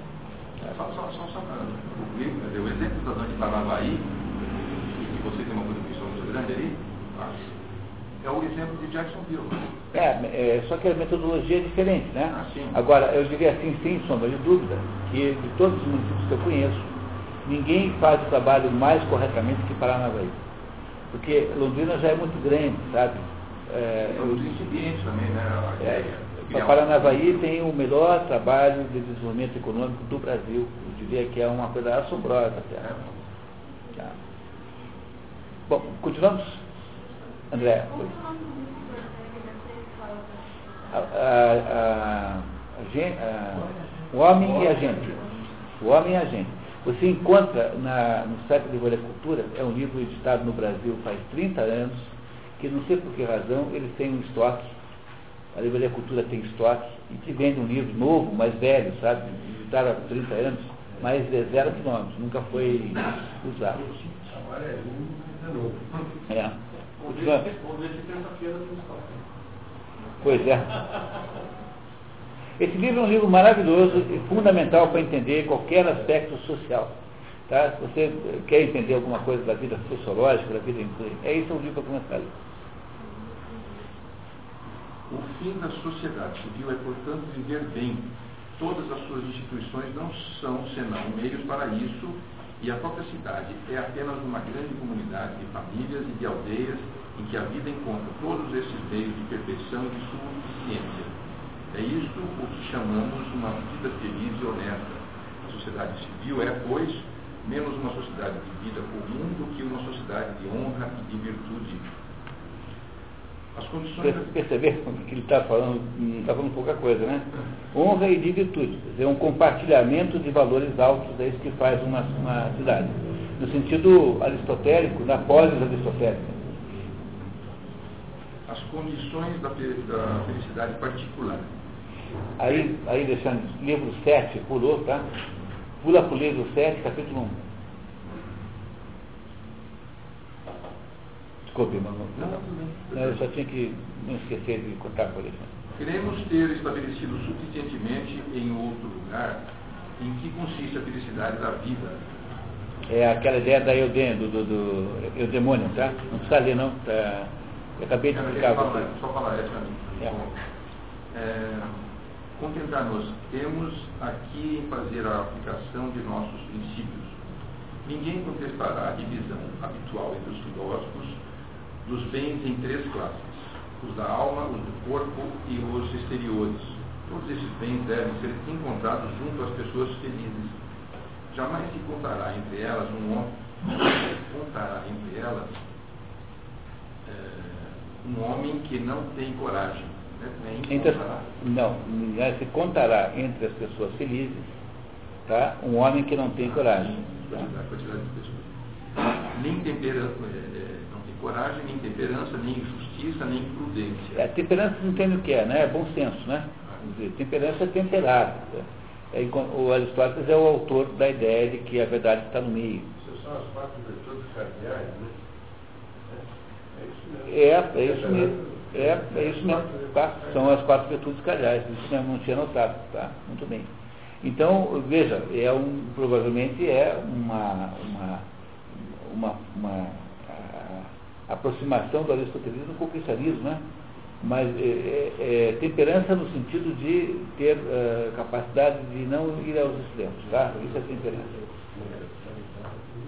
Quem tem medo até do voo das moscas no ar, quem se entrega a todos os excessos da bebida e da comida, quem pelo mais vil interesse mataria seus melhores amigos, quem demonstra ser tão pouca, ter tão pouca razão quanto as crianças e os curiosos. É, no original diz assim, aquele que um, que mataria seu melhor amigo por um quarto de óvulo. Ele fica assim, que é a mesma coisa que está aqui, não está errado assim. Quer dizer, por, por, por, por um centavo, qualquer coisa assim, né? por um por, por um tostão. Os psicólogos estavam nessa frase aqui, né? É, quem demonstra ter tão pouca razão quanto as crianças curiosas. Eu fico falando, né? Eu tenho que conversar, né? Que ouvir as crianças. É, é isso. Continuamos? Mas, embora estejamos de acordo sobre isso, diferimos quanto ao mais e quanto ao menos. A maioria, pensando que lhes basta ter um pouco de virtude, deseja ultrapassar infinitamente os outros em riqueza, em poder, em glória e outros que tais.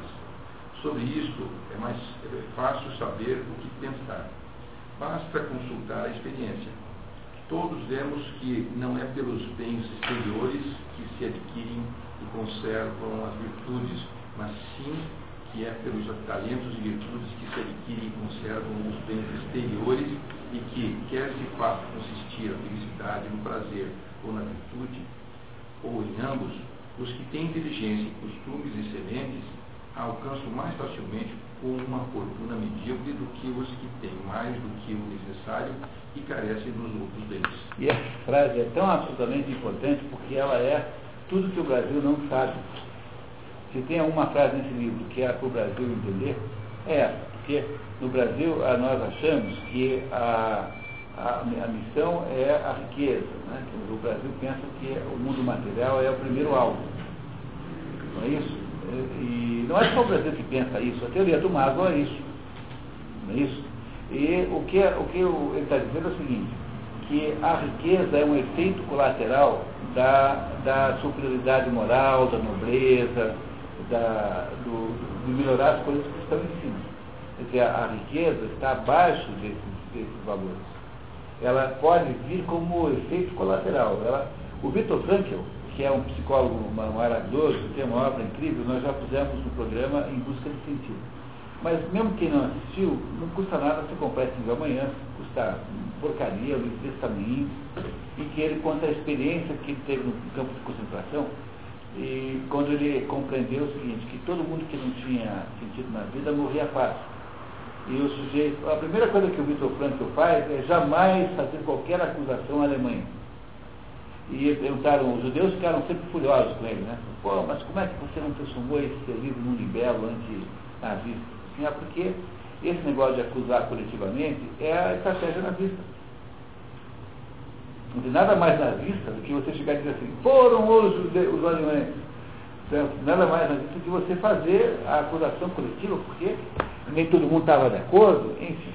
Então, o Vitor Franco, sem jamais transformar o livro num libelo panfletário pró-judaico, e é essa a razão pela qual o, as comunidades engajadas judaicas sempre o detestaram e o perseguiram. Ele é judeu, mas era perseguido pelo, pelo, pela, pela comunidade judaica. Ele diz assim, olha, o, o que a gente tem que entender na vida é que algumas coisas só se obtêm como efeito colateral. Né? Então você deve, você deve desejar uma outra coisa e obter aquela como efeito colateral. E a, e a, a, ideia de que a riqueza é o primeiro de todos os, os, os, os objetivos da vida é um engano. Porque aí você, o que você fará é uma, um você fará aquilo que ele acha que é a origem da, da, da ejaculação precoce, da insônia.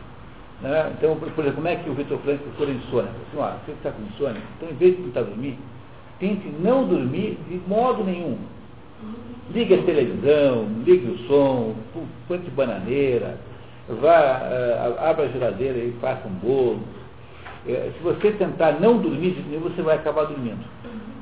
Quer dizer, você tem que fazer exatamente o contrário. Aí ele chegava para o cliente com impotência sexual e dizia assim, ejaculação precoce, né? Assim, o seu problema é ejaculação. Então, tente ejacular o mais rápido que você puder. Mas muito mais rápido que você está fazendo agora. E, e, e dava o contrário dá o contrário daí. O, o Proust tinha uma frase que dizia que era exatamente dizia assim o Proust. O único modo de você se livrar de um vício é levá-lo ao extremo para o, ao, ao seu extremo absoluto. Chegar no extremo, o vício desaparece. E é isso que o Vitor Frank faz como terapia, terapia chamada logoterapia. A, logo, a filosofia do, a terapia do Vitor Frank é um psicólogo, logoterapia. E ele dizia, então, a nos ajudava a entender isso, que o, o que faz alguém, uma sociedade ficar rica, não é a sua obsessão pela riqueza em si, mas é a obsessão por coisas que estão acima da riqueza e que gerarão as condições para que o enriquecimento aconteça embaixo. A coisa mais difícil que tem é convencer os brasileiros disso. Que é preciso, antes de você ter um país rico, o Brasil não é um país rico, o Brasil é um país mediano, sob o ponto de vista da renda per capita, por exemplo. Então, bem na metade do, do grupo de países do mundo, estamos na metade, o que é muito pouco, né? O Brasil não é um país é, a, a, no nível de, não está no nível de produção econômica que podia ter. Então, para poder fazer isso, nós temos que fazer uma porção de coisas que não são isso, que não são perseguições diretas da riqueza, num nível, num âmbito superior ao, ao econômico, para que possa reagir embaixo. é, essa ideia é a coisa mais difícil de botar na cabeça do Brasil, que pensa, o Brasil tem uma visão economicista das coisas, que pensa que é tudo questão econômica. Então, o, o, como é que as pessoas se irritam contra os políticos? Quando descobrem que eles aumentaram o salário. Eu sou a favor de pagar o dobro os sujeitos não aparecerem. A melhor coisa do mundo era que eles não fossem lá nunca, porque senão não legislam, não legislam bobagem. Entendeu? Então as pessoas só se incomodam com, com, com política porque ficam com inveja do dinheiro que eles levam para casa. Não tem, ninguém está dizendo assim, pô, mas esses caras fizeram essa lei louca. Ninguém entra no mérito do que eles fazem lá. Está só preocupado com a remuneração, se eles vêm ou não, se tem injetor ou não. Se eles, mas, pô, mas isso é uma maneira muito imbecil de cuidar do assunto. É, porque, no fundo, a mobilização brasileira é apenas pela inveja do dinheiro. Quando vocês estavam ouvindo a, a, a CBN, quando estavam vindo para cá, o cidadão dizendo que o Bill Gates vai doar 2 milhões, 2 bilhões, 2 bilhões de dólares né, para poder criar uma igreja, estabelecer uma igreja nos Estados Unidos. E um cidadão já sendo exonerado no governo falou, por um bilhão eu trago Jesus Cristo. e pessoa. A metade eu já trago Jesus Cristo. Pessoalmente, né? tá certo? Continuamos, por favor. Vamos lá, pessoal. Por pouco que atendemos a isto, a razão basta para nos convencer. Os bens exteriores são apenas instrumentos úteis, conformes a seu fim, mas semelhantes a qualquer outro instrumento, cujo excesso necessariamente é nocivo ou, pelo menos, inútil a quem os manipula. Os bens da alma, pelo contrário, não são apenas honestos, mas também úteis. Quanto mais excederem a medida comum, mais terão utilidade. Em geral, os melhores, as melhores disposições. É, é, apenas para dar mais um exemplo, houve um episódio desse, que é muito famoso, que não, há, há divergência sobre quem é que foi lá para Roma, mas antes de haver o Vaticano tinha lá um, uma, um, uma sede da Igreja Católica, né, que era suntuosa também, e há, há quem diga que foi, que foi São Domingos, mas ninguém, há outras pessoas que dão. Mas a verdade é que foi lá alguém, um, um monge desse muito pobre, e falou assim, foi lá visitar o Vaticano, aí o Papa recebeu e falou assim, olha só, tá vendo? Agora ninguém mais pode dizer que Pietro não tem ouro, e não tem prata, não tem joia. E aí, então, na, na, agora sim, agora Pedro não vai mais poder dizer que ele não tem ouro. E, eu, e o velhinho, o monte falou assim, também não vai mais poder dizer, levanta-te e anda. Seja quem tenha sido a personagem, é essencialmente o que o Aristóteles está dizendo aqui. Tá? Que você tem bens da alma, bens exteriores e bens do corpo. Se você quer fazer uma hierarquia natural nisso, ponha os bens da alma em primeiro lugar, os bens do corpo em segundo e os bens exteriores em terceiro. Quando você inverte essa sequência, você tem o reino da quantidade, o reino egnômico, né, que é o mundo moderno, que é, pauta tudo pelo, pelo, pelo, pelo quantitativo. Isso é um mundo profundamente antinatural e desumano, de acordo com a própria opinião do, do Aristóteles aqui. Né? Em geral, as melhores, melhores disposições e maneiras de ser, de ser seguem entre si as mesmas proporções e desproporções que seus sujeitos. Se, portanto, a alma, por sua natureza e relativamente a nós, tem um valor muito diferente do corpo e dos bens, seus bons costumes ultrapassam igualmente os dessas outras substâncias. Tais bens só são desejáveis por ela, e todo homem os deseja para a alma, não a alma para eles Consideremos, pois, como certo que a cada um cabe uma felicidade proporcional à virtude e à prudência que tiver, e na medida em que age conformemente a elas. Exemplo é prova disso, uh, exemplo e prova disso é Deus, que é feliz não por algum bem exterior, mas por si mesmo e por seus atributos essenciais. A felicidade é muito diferente da boa fortuna Vem-nos da fortuna os bens exteriores, mas ninguém é justo ou prudente graças a ela, nem por seu meio. Dos mesmos princípios depende a felicidade do Estado. E é impossível que um Estado seja feliz, uma cidade no caso, né? é. é. seja feliz e se dela a honestidade for banida. Não há nada de bom a esperar dela, é, dele nem tampouco de um particular, sem a virtude e a prudência. A coragem, a justiça e a prudência têm na cidade o mesmo caráter e a mesma influência que nos particulares. São exatamente os mesmos que merecem de nós a reputação dos de corajosos, justos e prudentes. Que isso nos sirva de prefácio, não podemos deixar de lembrar esses princípios. Como, porém, eles pertencem a uma outra teoria. Que é a ética, tá? Que é a teoria de ética, que é ética nicômaco? Não nos, não, não nos estenderemos mais aqui sobre eles. Basta-nos agora ter estabelecido que a melhor existência para cada um em particular e para todos os cidades é a virtude com bastante riqueza para poder praticá-la. Se alguém quiser contestá-lo, contestar essa se alguém quiser contestá-lo, nós lhe daremos em seguida uma mais ampla satisfação. É, aqui, não sei se vocês repararam, aqui numa sutileza muito grande, assim, é a virtude com bastante riqueza para poder praticá-la. Esse bastante aqui está usado no sentido preciso, porque em português o único sentido da palavra bastante é suficiente. Então, por exemplo, quando diz assim, eu tenho é, bastante água, significa que você tem água suficiente. Só que, por causa do italiano, aqui se usa a palavra bastante no significado de muito. Porque bastante como muito é, é italianismo. Então está errado. Em português não se fala bastante como muito. Né? Então eu tenho, por exemplo, você tem, você tem muitos, muitos cachorros, mas eu tenho muitos cachorros. Né? Agora dizer que eu tenho bastante cachorros está errado, a não ser que você queira dizer que os cachorros que você tem são suficientes, bastam. Entendeu isso? Então, esse bastante aí, por favor, não interpretem no sentido errado, que é o sentido coloquial da palavra bastante, que é um sentido errado em português, porque bastante, no sentido de muito, é italiano que fala assim. Em português, bastante é suficiente. Mas existe bastante plural, né?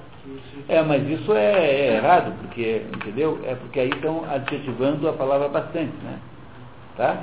E não pode, porque o, o, o palavra em português não pode é, ser mudada no sentido assim. Então, em português. Aqui pode parecer muito riqueza, né? Pois é, quer dizer, é como está aqui, é, é, tá certo. Só que eu temo que vocês interpretem esse bastante como sendo muito o que geraria uma contradição do Aristóteles com ele mesmo. Porque ele, ele, no fundo, está falando em riqueza suficiente e não está falando em excesso de riqueza. Entendeu? Isso não faz sentido no resto da história, né? Escuta um pouquinho, Anatório. Está claro isso, pessoal? Já ficou claro isso, né? Então aqui não é que ele esteja errado, é que é possível que nós interpretemos errado por força do ar. Diga, Antônio. É, a minha dúvida aqui é o seguinte, quando fala em fortuna aqui, o Écio fala em fortuna como sinônimo de sorte, né? É, mas aqui, sorte é que fortuna no sentido de dinheiro. É que ele acabou de dizer que é a mesma coisa, nesse sentido, né? Lembra? Que ele diz assim, ó, uh, se você dar um pouquinho mais para cima, né? Ele diz assim, uh, onde é que nós estamos? Página, peraí. 58. Fala assim, olha, tá, tá, isso sirva de prefácio, não podemos deixar de lembrar esse princípio. Fortuna está no 57 no penúltimo parágrafo, né? Então é assim, né? Assim, vemos na fortuna, vemos da fortuna, vem-nos da fortuna os bens exteriores. Quer dizer, é, aqui a, os bens exteriores vêm da fortuna. Fortuna é o que? É a, o acaso, né? a sorte. Então, nesse momento, ele está falando de fortuna no sentido de é, verdadeiramente fortuna econômica. Tá? Não no sentido de providência. Tá? No sentido de providência como o Boés usa. Compreenderam? Mas ele acabou de definir que seria assim que ele usaria a palavra. Entenderam aqui que quando ele diz bastante aqui é suficiente e não é muito? é, qualquer interpretação ao contrário seria errada, porque não se fala assim em português. Ah, então, nós temos uma porção de coisas assim que se faz, que são verdadeiras barbaridades aí, que a gente nunca é, percebe. Só uma, só uma perguntinha. Ele fala aqui que, como disse a Deus, que é feliz por, algum bem exterior, mas não por algum bem exterior por si mesmo, por seus essenciais está falando de Deus no sentido judaico-cristão? Não, Aristóteles parece que, se não me engano, tem cinco vezes a palavra Deus em toda a obra de Aristóteles. Então, Aristóteles não, não achava né, que o, o no, no, fundo ele, ele, ele tornou obrigatória a, a noção de Deus. Porque a ideia do motor, no motor inicial, então, um dos principais conceitos de Aristóteles é uma física do movimento. Então ele diz, olha, o movimento acontece porque alguém move. O movimento acontece porque o, o, o, o móvel né, tem que ter o provocador do movimento. E esse, e esse provocador do movimento tem que ser alguma coisa. Mas como nós não podemos voltar a, a, a infinito atrás, tem que ter uma hora em que você para de procurar e você aceita como sendo um axioma necessário que exista um primeiro motor. E esse primeiro motor é Deus. Não é isso? E depois, quando você faz o método, faz o modelo é, é, né, de, de, de, astronomia, que gera depois a própria, a própria, a próprio modelo astrológico, então há lá em cima, na última, no último círculo, o primo mobile. É o primeiro que move. Então tem sempre um primeiro, tem que ter um primeiro obrigatório. Esse primeiro é Deus. É, Deus não está no mundo físico, portanto não é assunto no mundo físico. Como Aristóteles é um biólogo, em última análise, um médico, ele passou 80% da obra descrevendo fenômenos físicos. Então quando você vai ver a obra e calcula as proporções relativas, 80% da obra de Aristóteles é descrição de assuntos físicos e não de assuntos, digamos, metafísicos. Ele chamava, o que ele chama de, o que nós chamamos de metafísica, nós é que chamamos assim, porque Aristóteles chamava de teologia. Então, a noção de Deus em Aristóteles é absolutamente clara, quer dizer, ela é, ela é obrigatória para fazer sentido toda a filosofia de Aristóteles, mas ele não se dedica a interpretar o assunto. Ele não se, se põe a interpretar esse assunto. É por isso que há raríssimas menções explícitas da palavra Deus na obra de Aristóteles. Mesmo, Essa é uma... mesmo será a parte toda perdida, porque a maior parte está perdida, né? É que está perdido, mas não as obras fundamentais, porque você sempre sabe quando a obra fundamental foi perdida. Por exemplo, o Eloy tem um livro é, que fala de obras perdidas. Como é que você sabe que são perdidas se elas são perdidas? São citadas nas outras. Muito bem, é porque alguém falou, ah, existiu um livro. É, é, a história do Atlântida, né? Ele fala aqui, no, né? no, no timão de, de no, no timão Timão não, desculpe, no, no, Timão nada, no, no Timão de Atenas é uma peça de Shakespeare. Né? No Timeu de Platão, há uma menção à Atlântida. Então, a gente sabe que Atlântida existiu, não porque nós tenhamos um, uma documentação sobre isso, mas porque há menções que são igualmente confiáveis, porque elas são, são de fontes diferentes, de fontes que não podem ser contaminadas umas às outras. Então, é muito provável que tenha existido um lugar no mundo chamado Atlântida. E essa, esse lugar é, muito provavelmente existiu, mas nós não sabemos nada sobre ele. Então, se houvessem obras de Aristóteles que fossem extraordinariamente importantes, elas teriam sido já colocadas na boca de alguém e isso nunca aconteceu. Então, sabe-se, tem aí uma lista de livros que sumiram mas esses livros não parecem ser livros nucleares, quer dizer, não Mas são. Poética, acho, né? A poética foi metade, né? E os fragmentos e pedaços da primeira parte. Mas a poética existe, tem um, uma boa parte aí. Mas não há nenhum grande livro, assim, digo assim, como tem aqui um livro que é o livro que todo mundo diz que era história, então isso não tem. Quer dizer, embora a obra, em termos de volume, tenha sido muito é, perdida, ela não é, em termos de conteúdo, não. É claro que nós poderíamos ter livros mais organizados, né? Mas é, ainda mais porque a obra esotérica de Aristóteles, exotérica com X, essa que se perdeu, é, é, era uma obra muito, muito primária, assim, provavelmente era uma obra é, imitando o estilo de Platão, eram diálogos platônicos que não deviam ser muito aristotélicos. É, o, o Aristóteles deve ter gostado que sumiu. Ah, daquele sujeito que depois quando tem 60 anos, olha para o livro que escreveu com 25 e dá aquela vergonha. Meu Deus, como é que eu escrevi esse monte de besteira aqui? O próprio Sócrates era sofista, né? Não, mas tem muita gente que faz isso, entendeu? O, o, o sujeito não, não aguenta ver aquilo. É como o Boris Schneiderman, que é um tradutor de Dostoiévski, que olha para a tradução que ele fez dos Irmãos Karamazov, quando tinha 20 e poucos anos, estava quebrado, precisava de dinheiro, e topou lá uma, É, e disse, meu Deus, como é que eu fui fazer, escrever esse negócio aqui? Não é possível. Não sou eu. Né? Né? Entendeu? Então, como é que faz? Você tenta comprar todos os livros que tem. É igual a Xuxa, né? A Xuxa comprando todas as revistas em que ela apareceu nua e tal. É, né? Você tenta fazer, né? mas, mas não é difícil, né? É difícil. Bom, continuamos? Mais um pouquinho? Vamos lá.